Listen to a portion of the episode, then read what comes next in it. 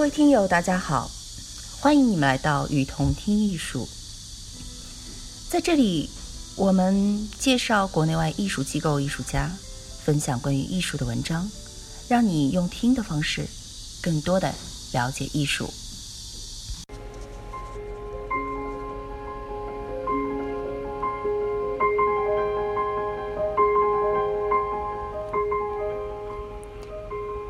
美术馆运营有道。洛杉矶艺术博物馆馆长给私人美术馆支招。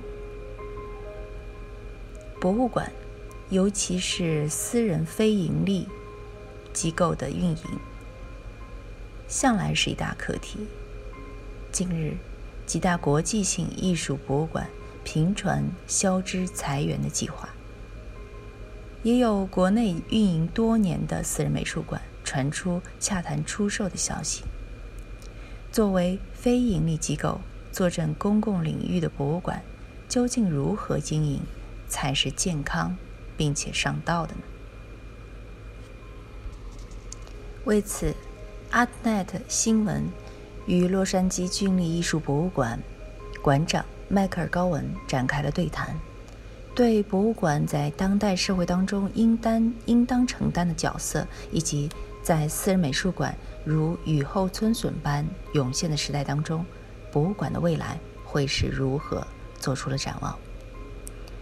在洛杉矶郡立艺术博物馆就职的十多年间，迈克尔·高文为这个机构进行了转型，让它重新焕发生机，与洛杉矶当下的社区群体产生互动，以新颖的角度看待公共项目和当代艺术装置。促成如今已成为了洛杉矶地标的克里斯波顿的城市之光和迈克尔海泽尔的悬浮物质的展出，改变博物馆的公众形象，让参观的人数几乎翻了一倍。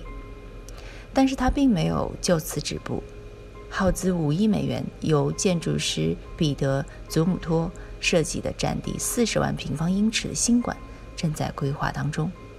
它将为这座城市增光添彩。建造工程将于二零一八年开始，并计划于二零二二或者二零二二三年完工。以下是关于迈克尔·高文的采访。你觉得为什么人们喜欢参观博物馆？在博物馆的语境下欣赏艺术，观众人数为什么会增长呢？哦，这里的人很多，我们差不多要有一百四十万人了。虽然这还比不上大都会那样的地方，但是还是很多。这与之前的数字相比，几乎是两倍了。我觉得有好奇心的人都会寻找有关于人性和创意的知识，而可以满足这些好奇心的地方，现在变得非常随意，让人可以很乐意身处其中。所以，这里有教育的成分，有娱乐和社交的元素，就是与我们朋友们一起来见朋友。那么，博物馆的角色发生了什么变化呢？我认为，博物馆，特别是大的博物馆，已经成为了城市，特别是大都会的公共中心，因为我们感觉到，我们的任务就是要去创建一个文化。与创意，以及多文化全天候存在的场所，我觉得我们所承担的社会义务与我们所承担的保护历史的使命一样艰巨。你对私人博物馆的兴起怎么看？你觉得这对你们产生了什么样的竞争？首先，我并不认为私人博物馆。与我们这样的机构存在任何的竞争，没有私人博物馆可以在藏品的广泛程度上以及公共项目上与我们做一样的事情。我真的不知道有这样的机构存在。我觉得私人博物馆更像是传统的收藏，他们的存在没有什么问题。说兴起，其实三四十年代就在这个郡也有过一次兴起。在十九世纪末的时候，也有一波私人博物馆的浪潮。古根海姆是私人博物馆，惠特尼是私人博物馆，其中有一部分成为了公共博物馆。他们会变得足够大，他们的领导人会对社区的多样性关注做出回回应，而不是局限在藏品与藏家上，并且慢慢转化成公共的博物馆。当然，也有一部分不会这样。实际上，这样的例子越来越多，因为有着众多诸如埃利·布罗德这样的将自己的收藏分享给公众的人，所以我们的文化才会有越来越多的获益。你觉得是什么造成了超大博物馆的风潮？我并不觉得他们有那么大，我从来没有听说过。超大这样的说法，我并不确定我们会不会建造过多的超大博物馆。举例来说，当我们完成所有的建筑之后，大概是在二十年的时间里耗费十亿美元的投资，我们东西也仅仅只能装满纽约大都会艺术博物馆的一个展区。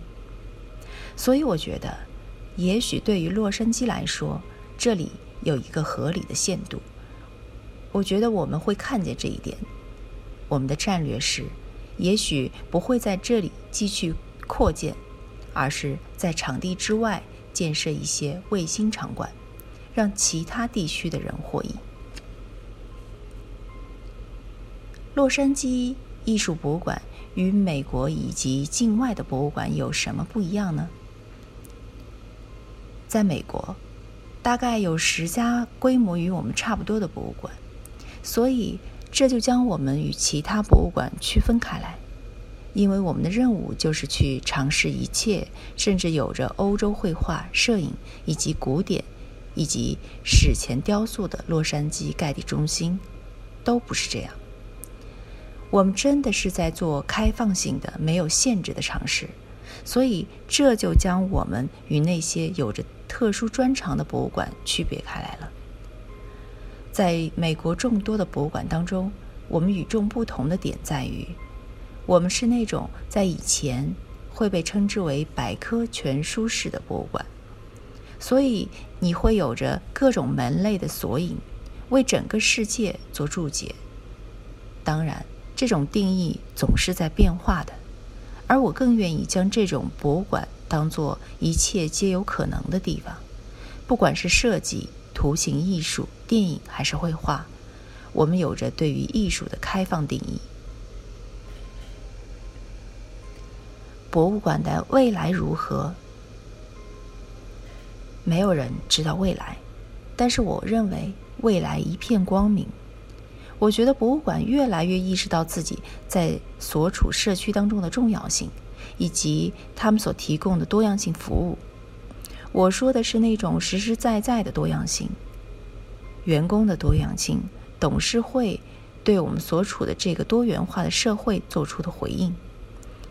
只要我们这样继续做下去，我觉得我们就会保持在文化生活当中的核心位置。